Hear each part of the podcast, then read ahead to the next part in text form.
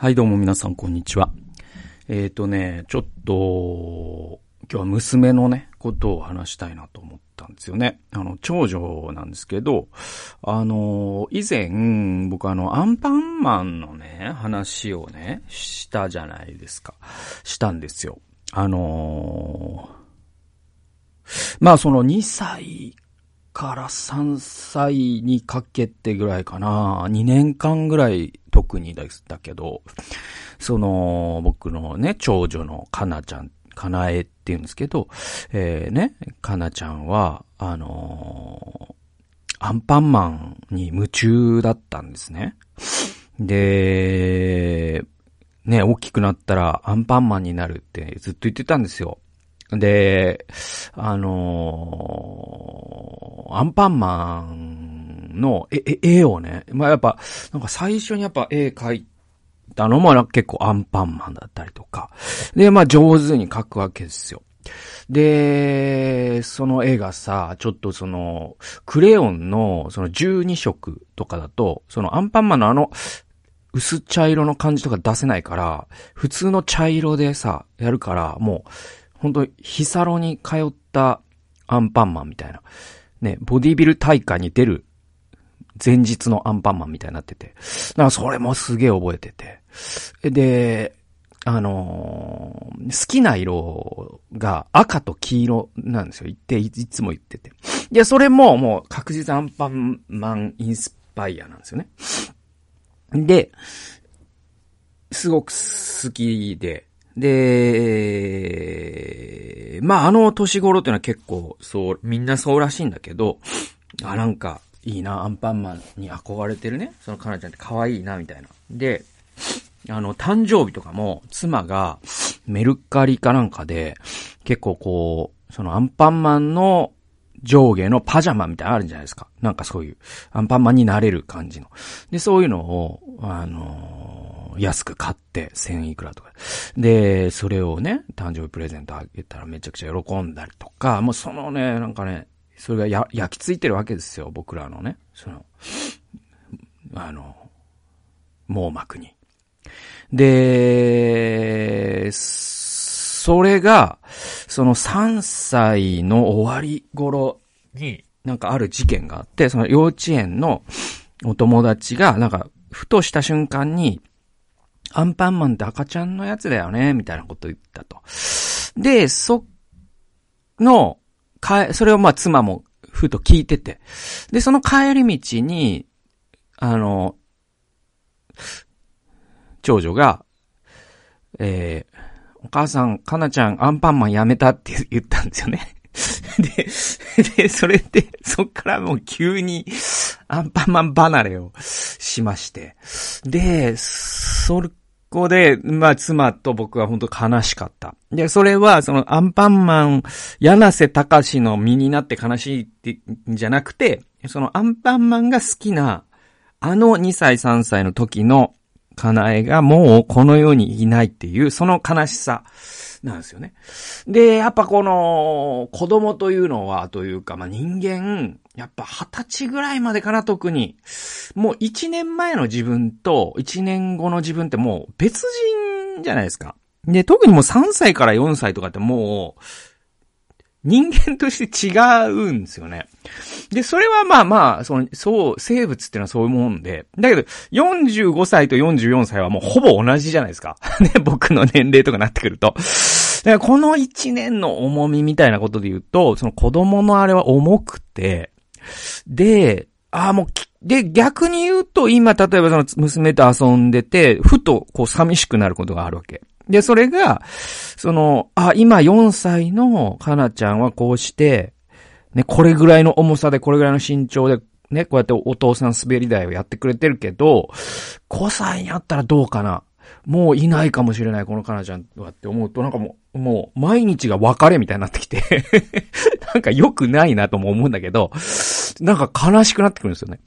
で、いや、これは逆に考えた方がいいですよ。ね、明日はまた新しいかなちゃんに出会えるって考えた方がいいぞと。ね、最近ちょっとそうやって自分をこう、自分を教育してるんですけど。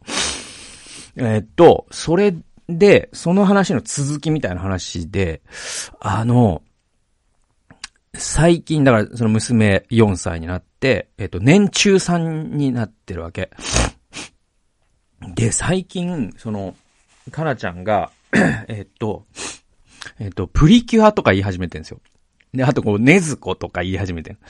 で、これが面白いのが、あ、そういうことなんだなって思うわけ。それ、つまりそれは、その、幼稚園の、そのお友達が言ってる、言ってるから言ってるんですよ。だけど、多分だけど、これ親として多分っていうか、だ、あの、ほぼ確実にそうなんだけど、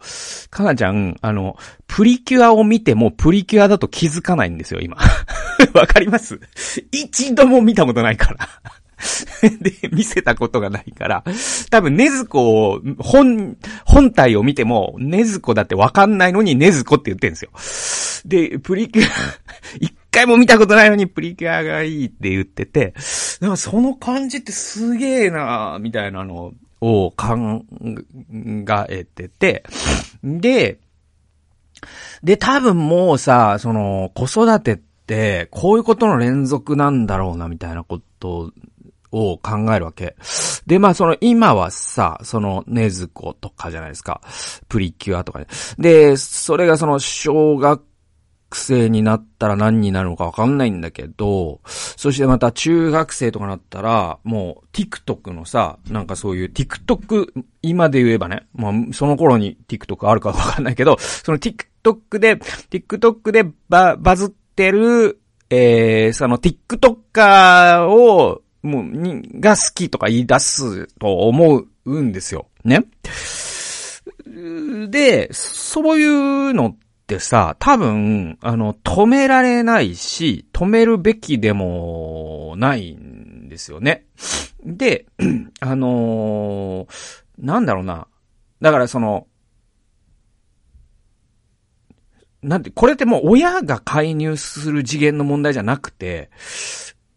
や、かなちゃん、あの、君はもうアンパンマンって言ったんだからまあ、プリキュアとか言ってんなよ。アンパンマンで行くぞ、アンパンマンで。ほら、ほら、見ろ、バタコさんだぞ、つって 言ってもうるせえって話じゃないですかうるせえって話だし、で、ね、かといってよ、かといってこれもやっちゃいけないと僕自分で自戒してるのが、その、アンパンマンぐらいだったら僕らもわかるから、その全乗りできるし、全乗りすることがいい世代でもあるんです。だけどこれからプリキュアとかなってきた時に、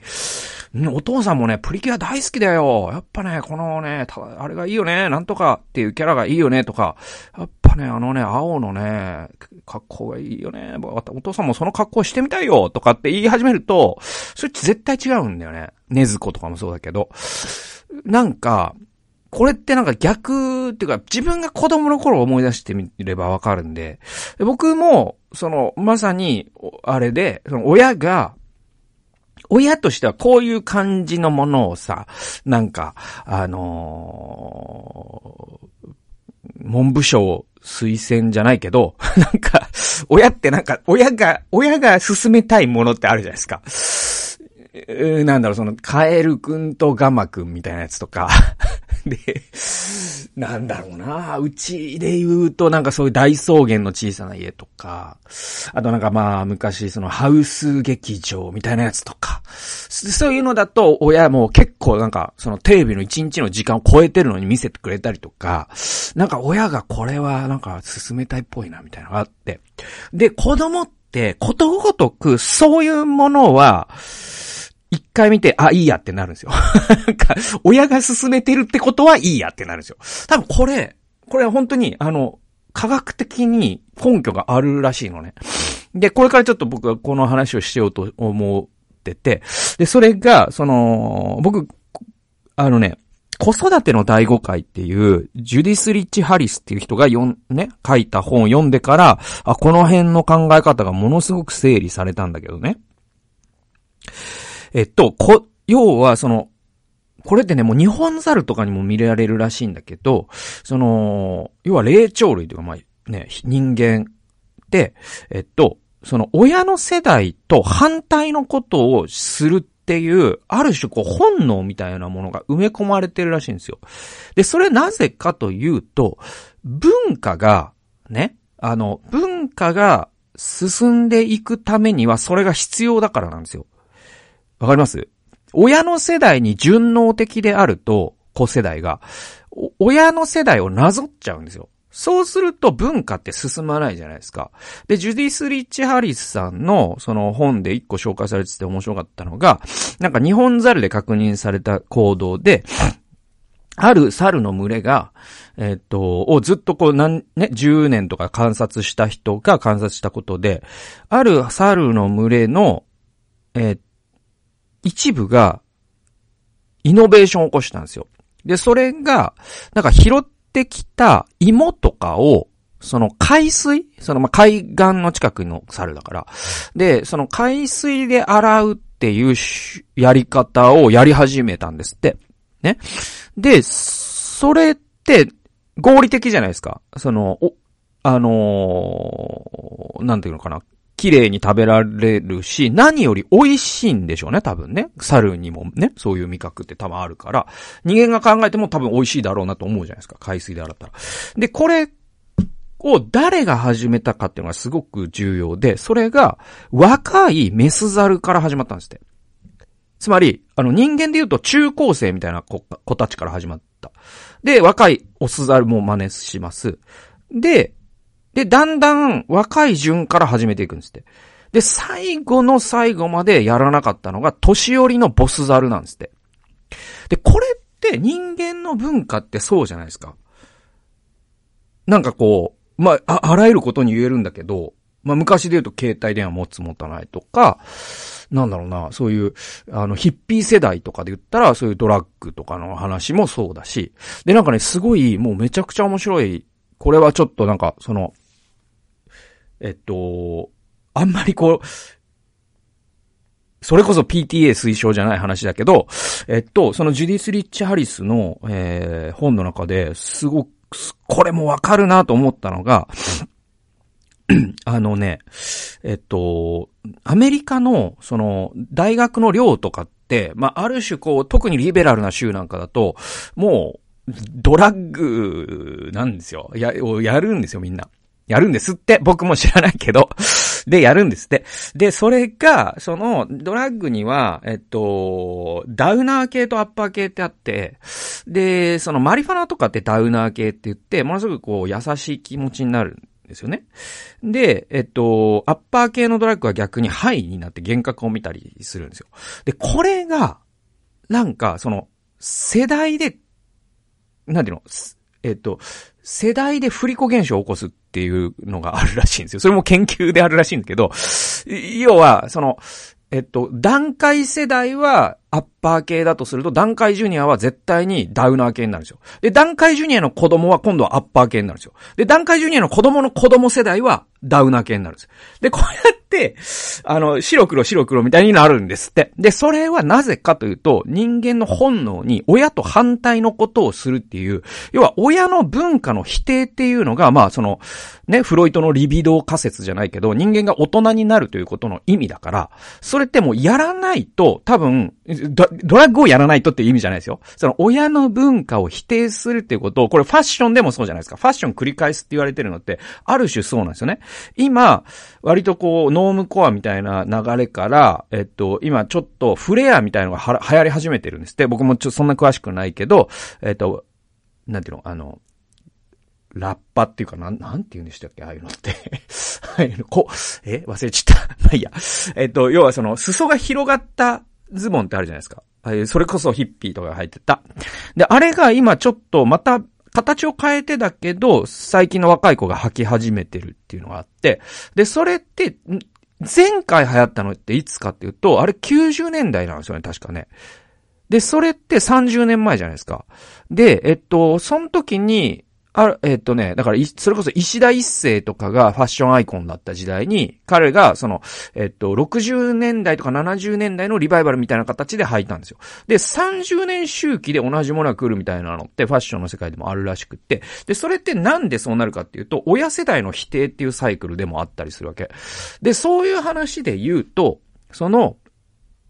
子供って親を否定しなきゃいけないから、僕が、ね、あの、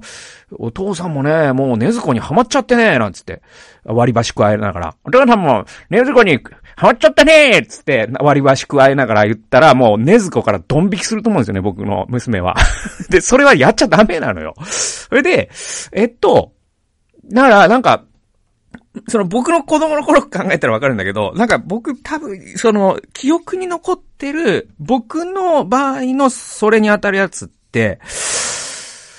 いや、記憶にな、ないやつも多分あるんだけど、一応その記憶が鮮明なので言うと、筋肉マンなんですよね。で、なんじゃこのかっこいいやつみたいになって、それが小学校低学年とかだと思うんですけど、だからその幼稚園までは、それ、それこそその PTA 推奨、文部省推奨、親推奨の、ね、なんかグリとグラとか、ね、えっ、ー、と、カエルくんとガマくんとか、あそういうのに夢中だった。で、それが急に、筋肉マンって言い始めるから、ね。お母さんは多分寂しかったと思うんですよ。あの、可愛かった、カエルくんとガマくんを読んでたシュンくんが、ムキムキの男たちが戦うアニメを見てる。やばいって思ったんですよね、多分ね。だからなんか、筋肉マンを見るときはめちゃくちゃテレビの一日の時間、厳密に測られてたから、多分そういうことなんですよ。よくか、今考えると。え、それで僕、金消しとか集めてて、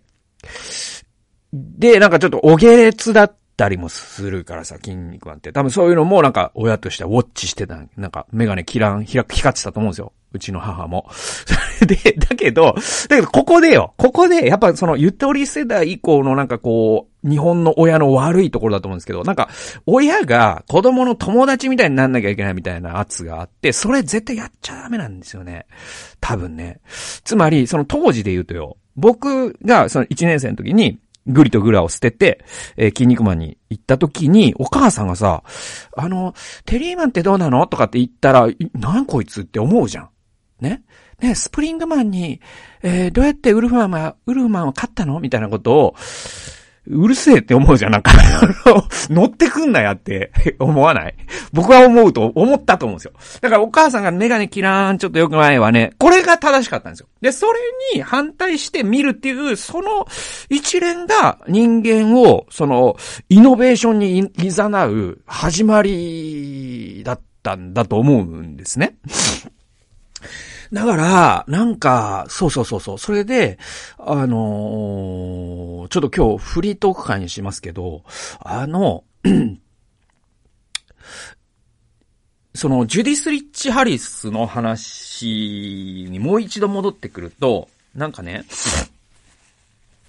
あの、これね、結構、だから子育て世代というか、子育てされてる方には、まあ、ジュディス・リッチ・ハリスの子育ての第5回自体がアメリカでめちゃくちゃ波紋を呼んだし、賛否両論巻き起こったっていうことからもわかるんだけど、結構ショッキングなことでもある。だけど、多分もう科学的には、もうファクトと言っていい、もうメタアナリシスで実証されてることがあって、それ何かっていうと、もう今の遺伝学の常識として、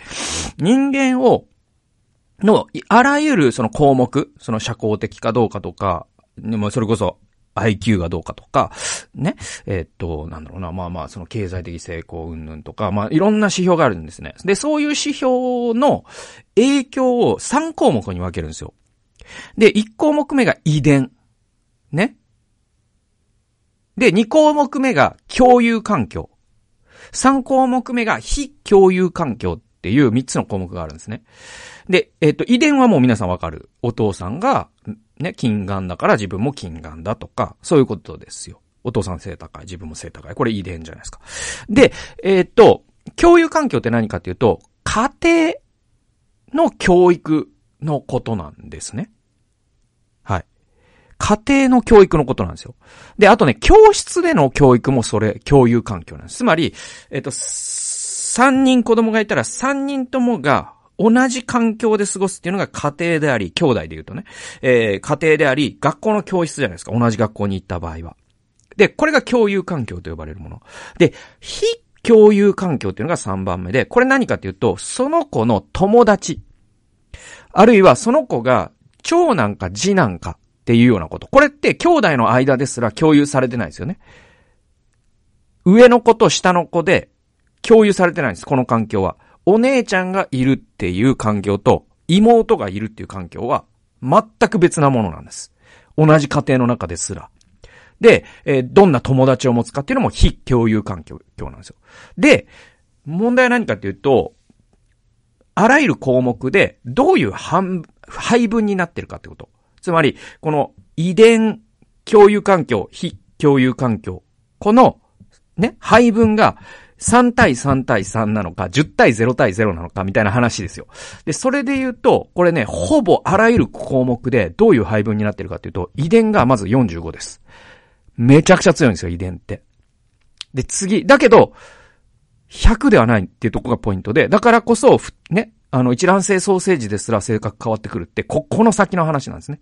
じゃあ、共有環境、つまり我々がどういう子育てすればいいかっていう、一番親が一生懸命になっている部分あるじゃないですか。これね、100のうちどれぐらいだと思います？これもうメタアナリシスでもはや遺伝学の常識になってるんですけど、これが100のうち10だそうです。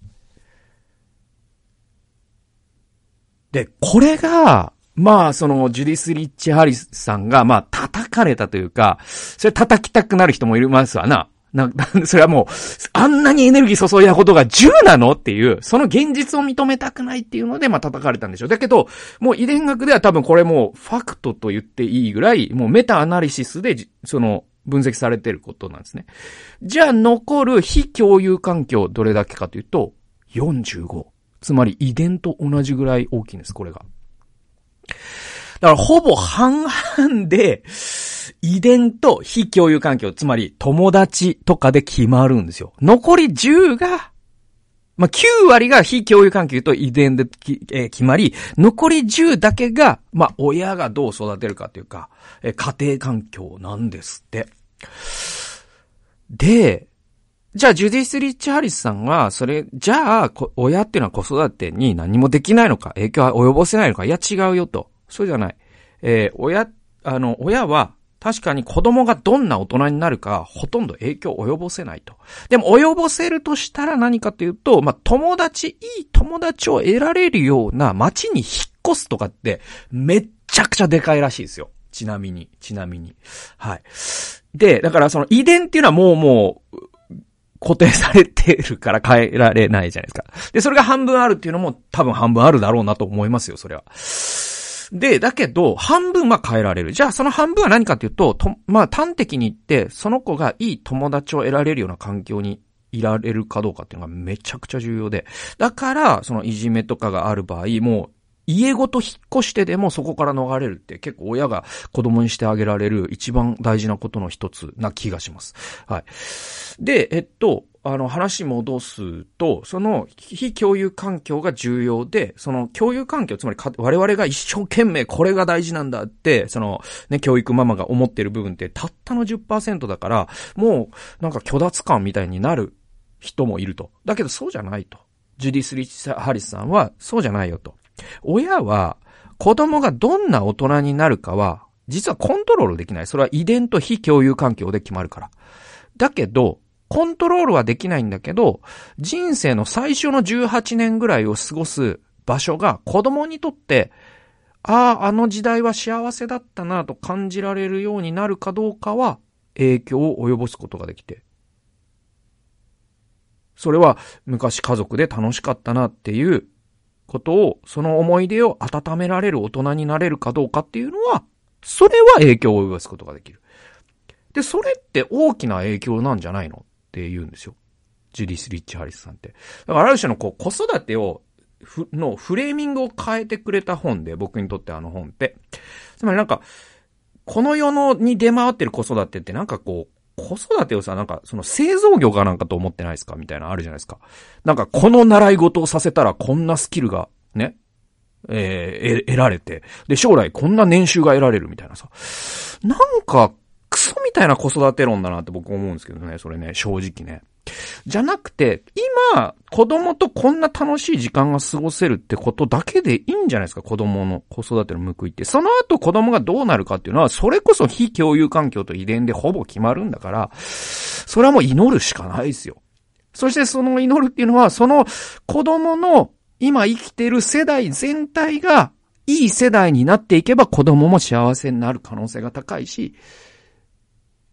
逆の場合は逆になる可能性が高くなる。だから、子育てって、あれなんですよ、その、この子供の群れっていうのがあるとして、今4歳の子供が日本に何、ね ?10 万人？何十万人？ちょっと規模わかんないけど、いるわけじゃないですか。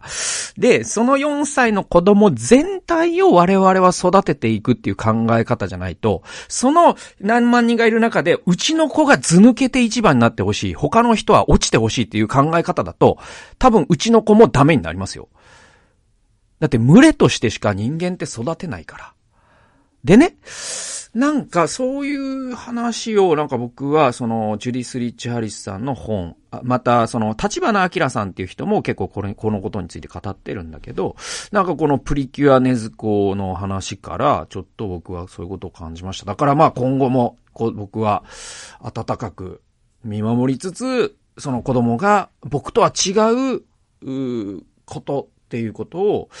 なんか親がうぜえなと思いながら、選び続けられるように、だからその、反面サポート、反面反対みたいな、そのバランスでいいのかな。なんか全反対は違うと思うんですよね。あの時に僕が、そのお母さんが僕に、もう筋肉マンも、もう筋肉マン、筋肉マンも絶対ダメ。はい、絶対グリとグラ、みたいな。これダメなんですよ。その子が、その、その世代の文化っていうのを作り出すことの邪魔をしてることになるから。なので、なんかね、そういうようなことを、子育てから最近は学んでますみたいな話です。ちょっと短めですけど、今日はちょっとフリートーク会にさせていただきました。最後まで聞いてくださってありがとうございました。それではまた次回の動画及び音源でお会いしましょう。さよなら。